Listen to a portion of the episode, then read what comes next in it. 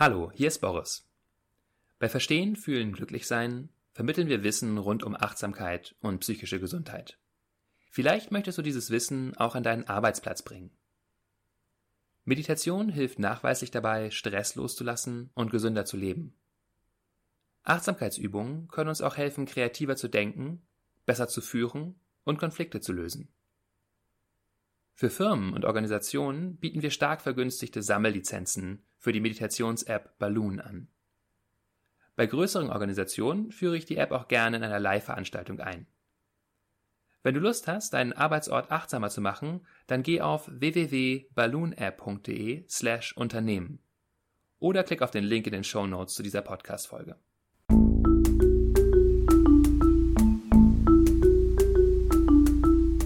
Verstehen, Fühlen, Glücklich-Sein mit Sinja Schütte und Boris Bornemann.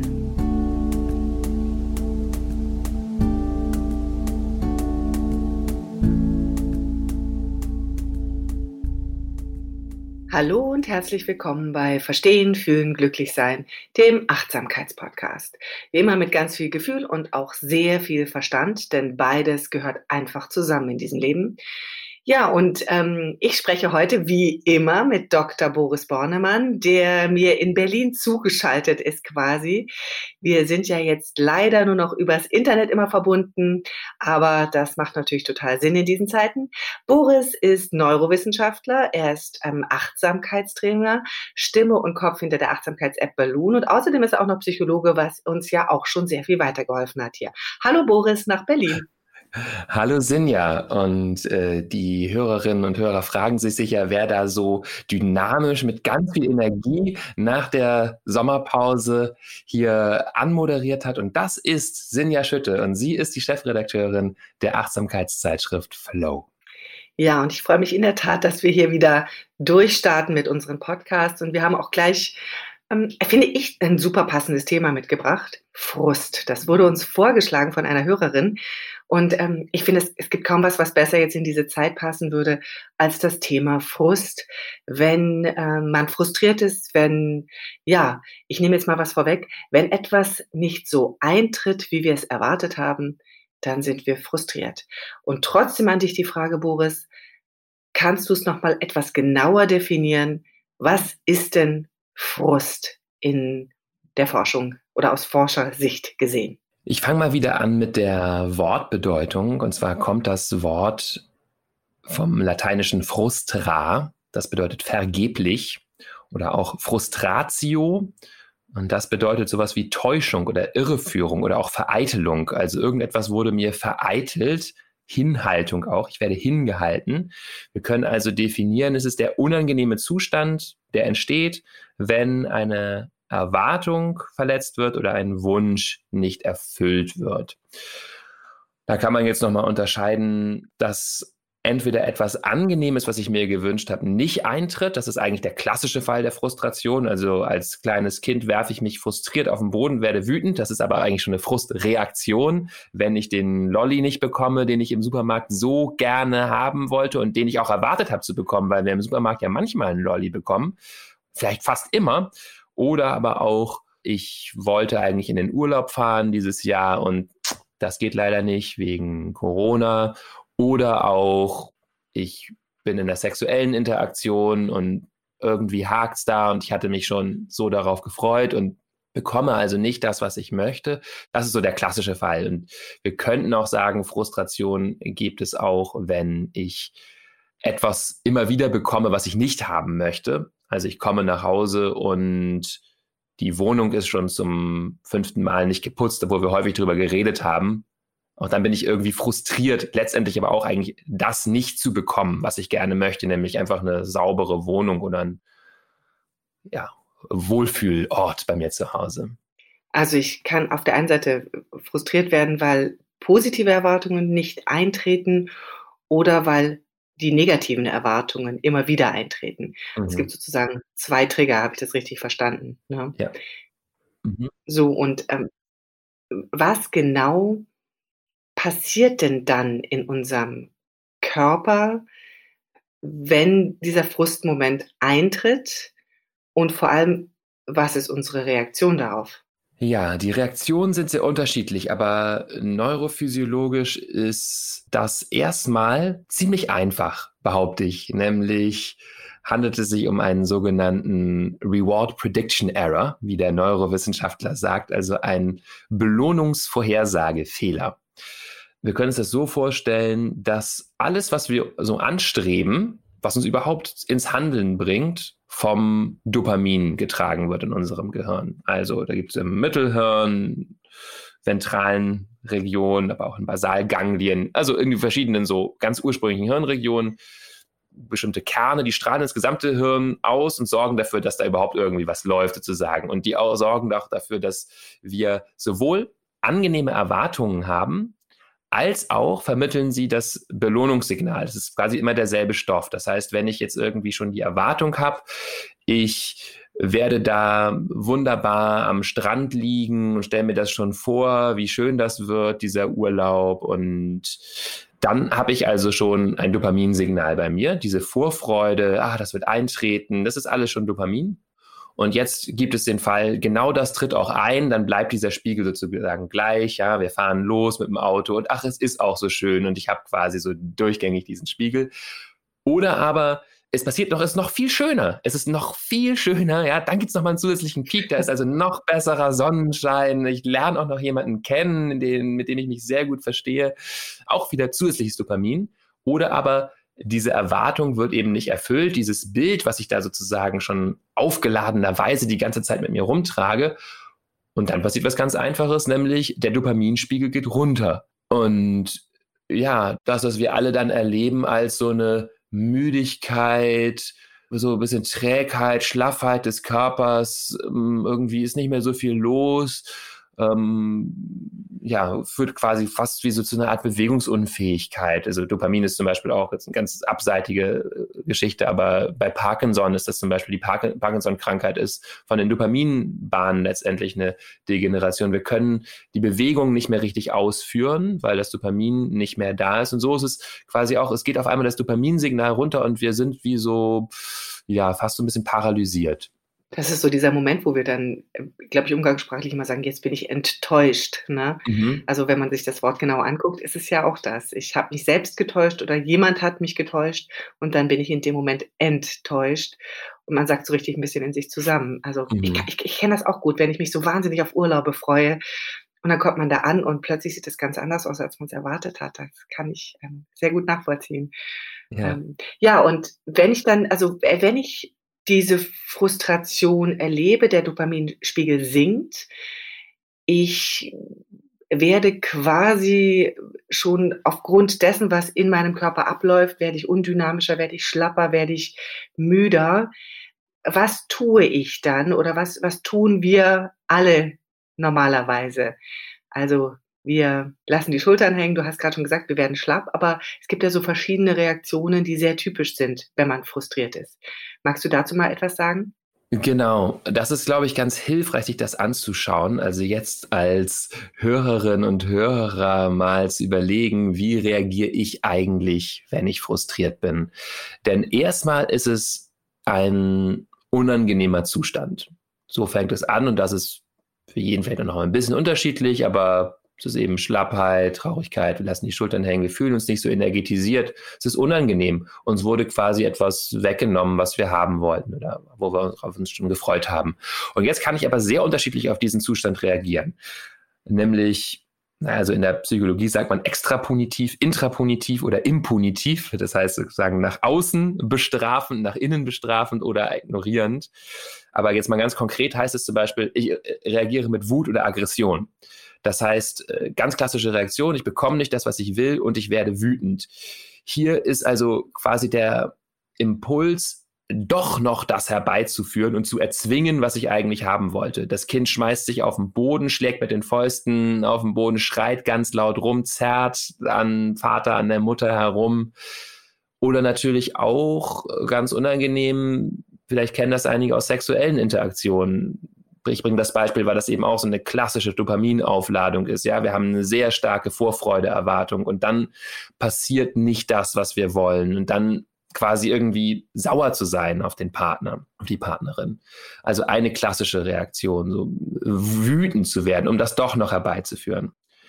Anderes ist aber auch eine Regression, also ein Zurückziehen, zu sagen, so, hm, ich bekomme nicht das, was ich will, jetzt schmoll ich, äh, bin ganz traurig, gebe dem anderen auch äh, zu verstehen, dass er daran schuld ist. Das ist nochmal ein anderer Aspekt gleich, wo dem schreibe ich daran eigentlich die Schuld zu, auch ganz entscheidend. Aber ich ziehe mich quasi zurück, habe so ein bisschen die Erwartung, wenn ich jetzt nur meine Traurigkeit doll genug zeige, wird sich vielleicht jemand anders um mich kümmern.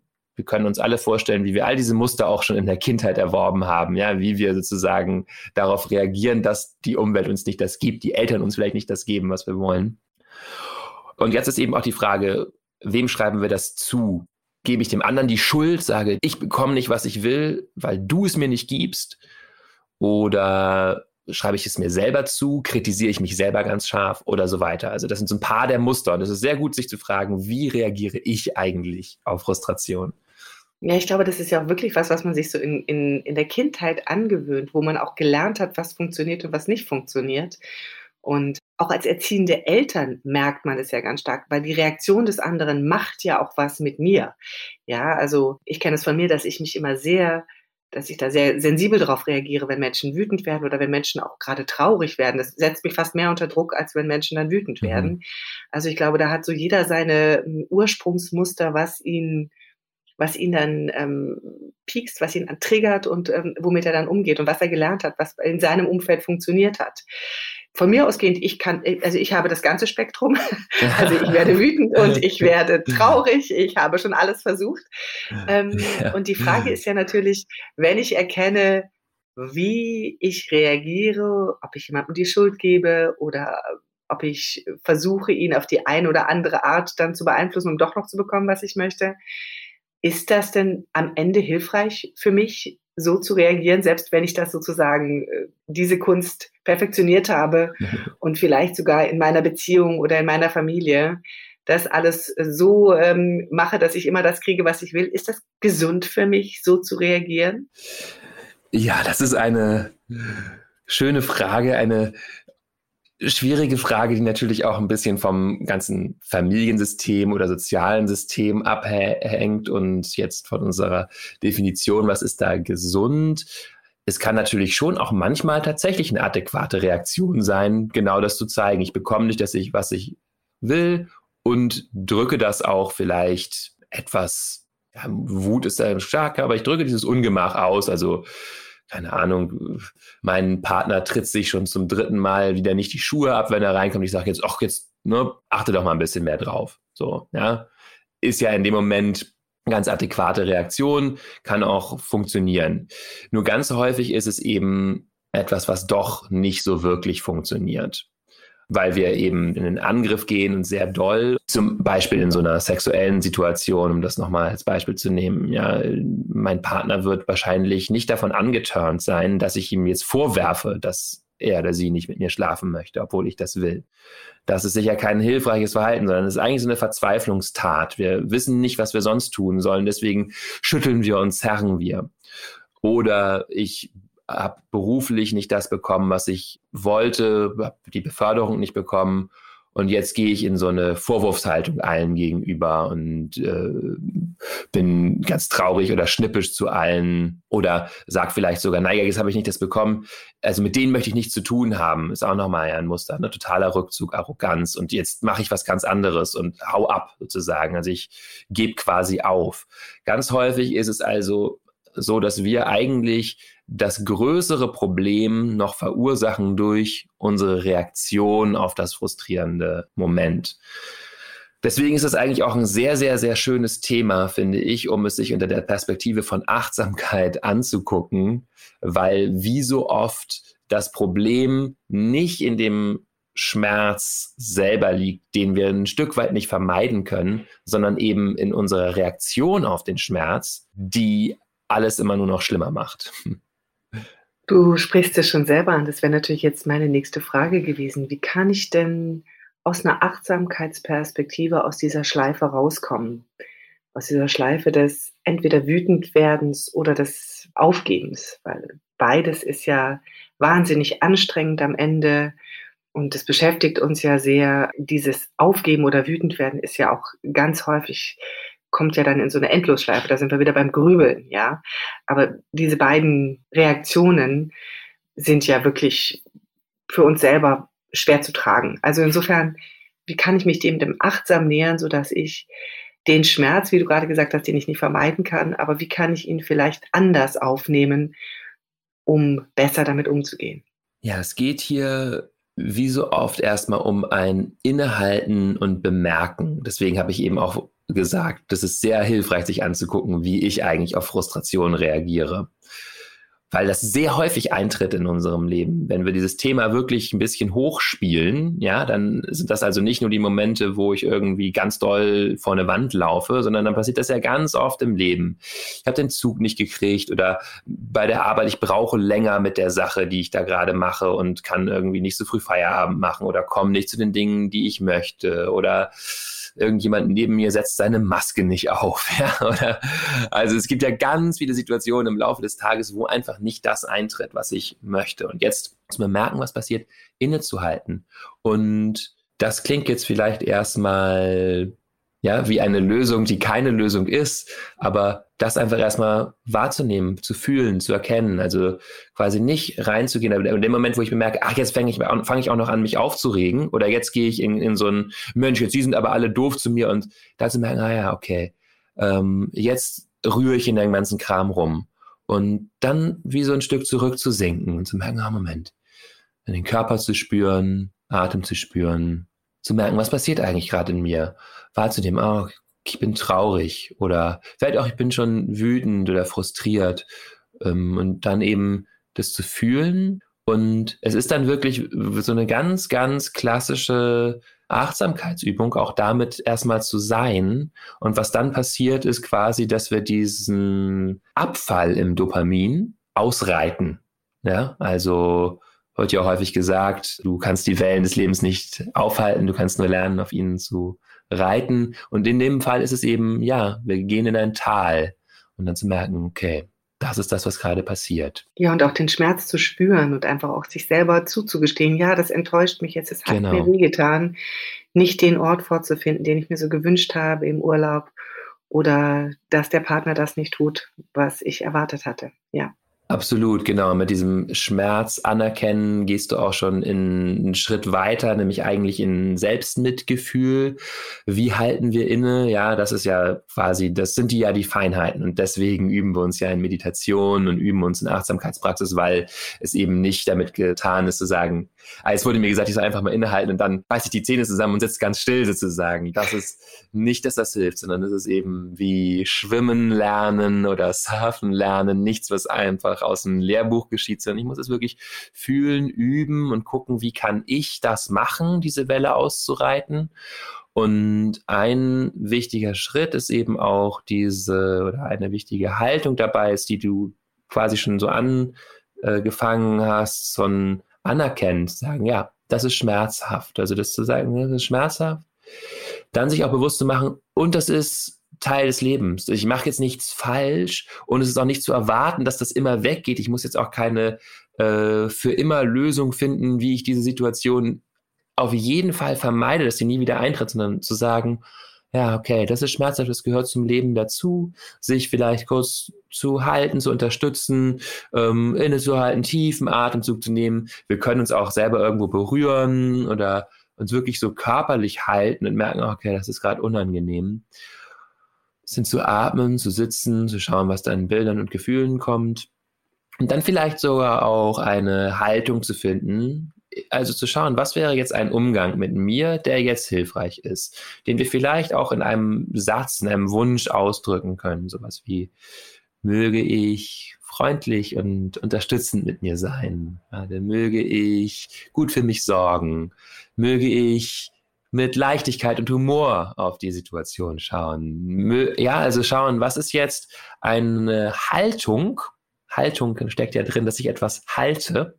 Und das bedeutet eben, ich tue das nicht weg, was ich da halte, nämlich eben den Schmerz oder die Frustration, das Ungemach, sondern ich halte das auf eine bestimmte Art und Weise, nähere mich dem, umarme es sozusagen. Okay, das ist da. Und das Gute ist, je häufiger wir das machen und je häufiger wir wirklich damit vertraut werden, mit dieser Haltung, dieser umarmenden Haltung zu Gefühlen, umso weniger erleben wir die als bedrohlich, umso mehr ist unsere natürliche Reaktion darauf zu merken, ah, ah jetzt, ah, okay, Schmerz, kurz quasi innehalten, in diesen Schmerz hineinrutschen und eben aber auch merken, wie dann so der sich verändert im Laufe der Zeit und auch wirklich dieses Vertrauen zu haben, ja, ich weiß, in einer halben Stunde werde ich mich schon anders fühlen und ich muss dafür gar nichts machen. Ich muss nicht auf den Tisch schauen, ich muss nicht schreien, ich muss keine wütenden Anrufe an meine Mitarbeitenden machen, dass die alles nicht hingekriegt haben. Ich muss nicht schon die Stellenanzeigen checken von anderen Jobs, in denen es mir viel besser gehen würde, ja, oder Tinder anschalten, um jetzt unbedingt, äh, ja, so eine andere Partnerin zu finden oder so. Ne? Also das jetzt alles ein bisschen auch gerade erstmal auf eine kurzfristige Mut äh, Frustration bezogen, ich glaube, wo wir vielleicht noch drüber sprechen sollten, ist, das sind natürlich, es gibt natürlich Situationen, in denen Frustrationen immer wieder kommen und in denen ich durchaus vielleicht mir um einen neuen Job Gedanken machen muss. Aber jetzt erstmal so wissen, okay, das ist normal und ich kann damit sein und ich muss es nicht schlimmer machen, sondern ich kann mich damit halten. Ich kann auch mit Ungemach sein. Auf eine liebevolle, unterstützende Art und Weise. Ja, und es ist ja auch immer dieser Moment, ähm, was wir häufig mit Achtsamkeit möchten, in diese kleine Lücke mhm. zwischen einem Gefühl, das ich habe und einer sofortigen Reaktion hineinzukommen und einfach den Moment anzuhalten und zu sagen, erstmal gucken, bevor ich reagiere. Und vielleicht bevor ich auch falsch reagiere. Falsch ja. reagiere gegenüber anderen, aber auch gegenüber mir selbst. Und das finde ich ähm, sehr schön, wie du das jetzt gerade beschrieben hast. Ich habe häufig auch äh, aus einer ganz anderen, habe ich immer gesagt, dieses ähm, eine Nacht drüber schlafen, sagen wir ja auch, mhm. wenn irgendwie sowas kommt. Und äh, ich glaube, das geht so ein bisschen in diese Richtung. Ähm, Erstmal es sacken lassen, es durchdenken, es durchfühlen, bevor man reagiert. Mhm. Gibt es denn ganz spezielle Achtsamkeitsmeditationen und Methoden, sich das nochmal sehr genau anzugucken. Hast du da noch Ideen, die du uns mitgeben kannst? Also erstmal finde ich das sehr schön, wie du das eben auch gerade nochmal aufgeschlüsselt hast, dass es um diese Lücke zwischen Reiz und Reaktion geht, quasi um Gefühl und Reaktion, diese Lücke, die in jedem Moment da ist. Also es geht hier sehr essentiell um Freiheit letztendlich. Also sich immer wieder klar zu machen, Moment, jetzt ist da ein Raum, in den ich reingehen kann. Und ähm, mit diesem Raum machen wir uns durch Achtsamkeitspraxis vertraut. Und zwar wirklich durch jede Form von Achtsamkeitspraxis, denn das ist quasi der totale Kern davon, dass wir eben innehalten und uns bewusst machen, was passiert eigentlich und uns vielleicht auch unsere Freiheit bewusst machen. Also wenn du nach konkreten Übungen fragst, würde ich sagen, ja, einfach äh, sitzen, den Körper spüren, Atem spüren. Und das hilft uns einfach äh, rauszukommen aus der Reaktivität. Die geschieht ja häufig in unserem Denken.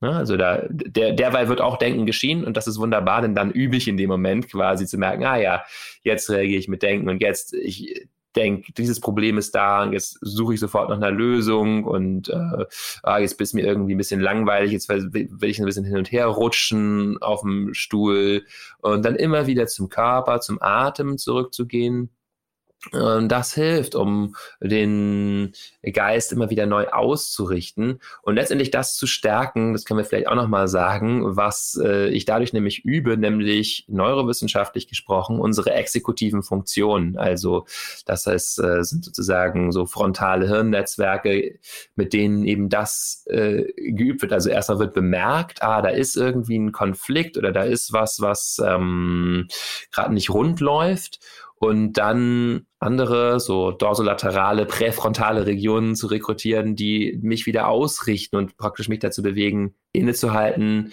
mich auf etwas Bestimmtes zu konzentrieren, äh, nicht in die Reaktivität reinzugehen.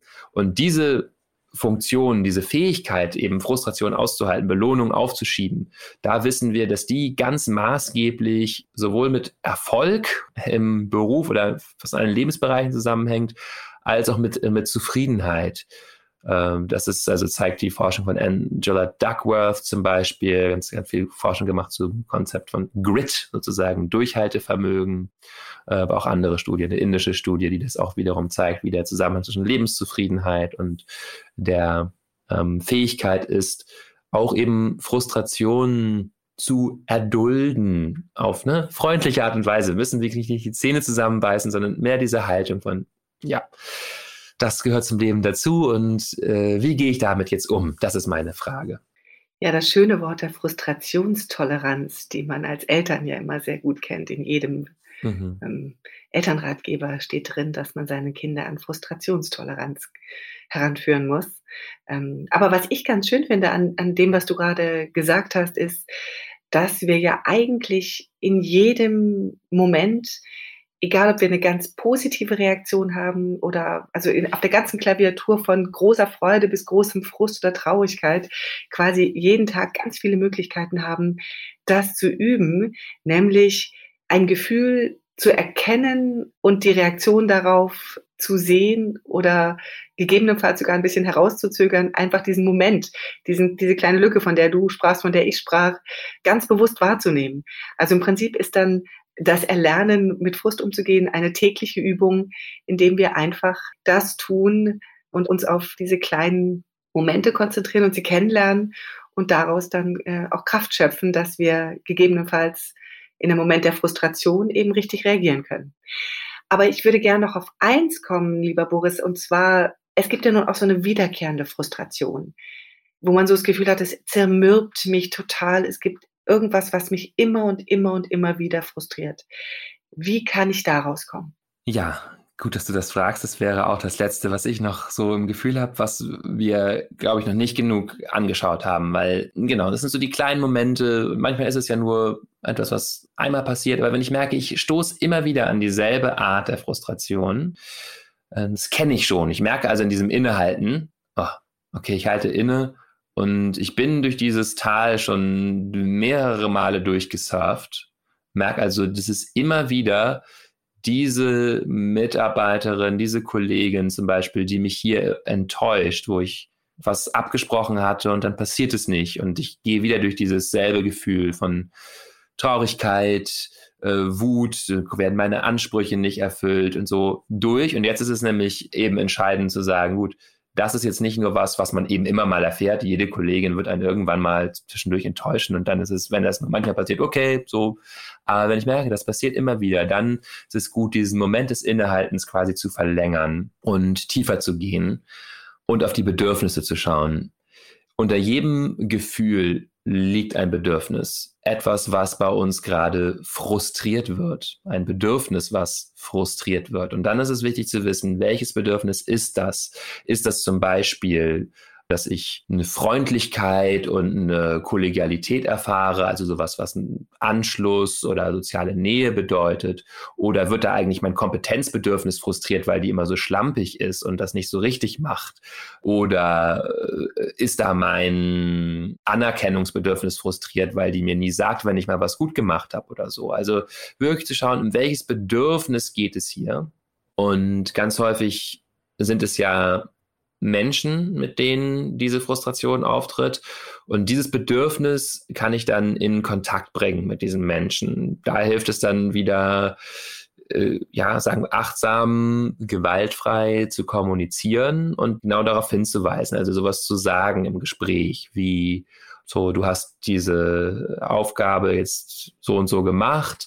Wenn ich das sehe, hm, fühle ich mich damit sehr unwohl, werde ich vielleicht traurig oder wütend, kann ich das als Gefühl benennen, aber jedenfalls darauf hinzuweisen, was mein Bedürfnis. So, ich möchte gerne, dass das immer pünktlich fertig ist und dass das den Qualitätsstandards entspricht, die wir hier haben und so, ich möchte einfach gute Arbeit machen. Das ist mir sehr wichtig, dass das eine gewisse Qualität hat. Und ja, ich fühle mich da einfach nicht wohl, wenn ich das Gefühl habe, du machst das so nebenbei oder so. Und vielleicht jetzt noch als letztes einen konkreten Wunsch, an dem sich die Person auch wirklich orientieren kann, zu sagen, Ich möchte, dass du mir das immer am Tag vorher zuschickst, damit wir es nochmal durchgehen können. Oder ich möchte, dass du deine Quellen wirklich äh, sauber prüfst und immer aufschlüsselst oder überhaupt mehr Quellen rein recherchierst. Also gewisse Dinge, die wir, ja, die wir wirklich objektiv benennen können damit die Person eine Chance hat, quasi dafür zu sorgen, dass wir nicht immer frustriert sind und nicht immer wieder in dieselbe Situation kommen. Das ist ein schönes Beispiel. Ich meine, du hast jetzt ein Jobbeispiel gewählt, aber das lässt sich natürlich auch wunderbar auf Freundschaften übertragen, auch auf Partnerschaften übertragen, wo man dann einfach, ähm, ich denke jetzt gerade wenn eine gute Freundin, wenn man immer wieder ein schlechtes Gefühl hat, wenn man sich mit der Freundin trifft, sich klar zu werden, was ist das für ein schlechtes Gefühl, woher rührt das? Mhm. Und das dann auch anzusprechen und auch bewusst zu äußern, ähm, was man vielleicht sich wünscht von der Freundschaft.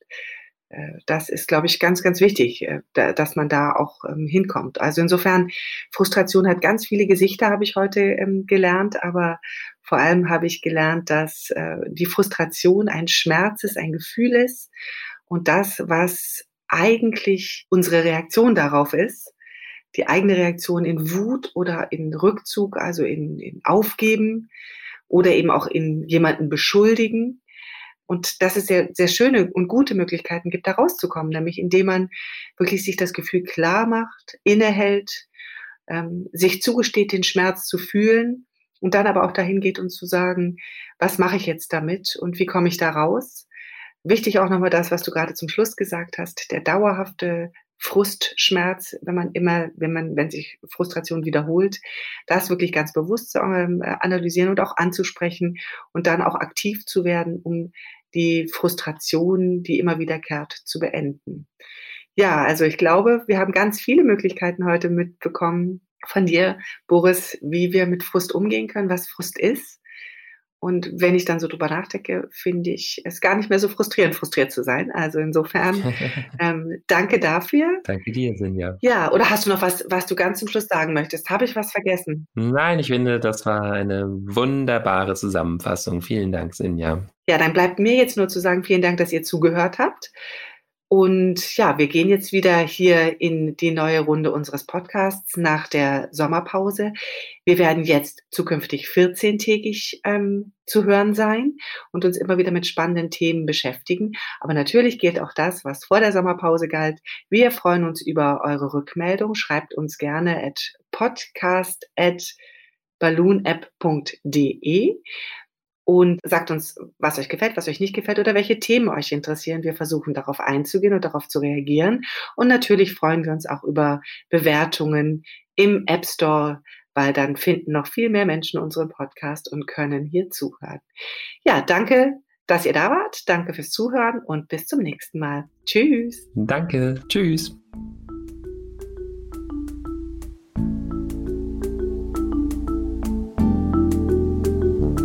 Das war Verstehen, Fühlen, Glücklich Sein, der Achtsamkeitspodcast.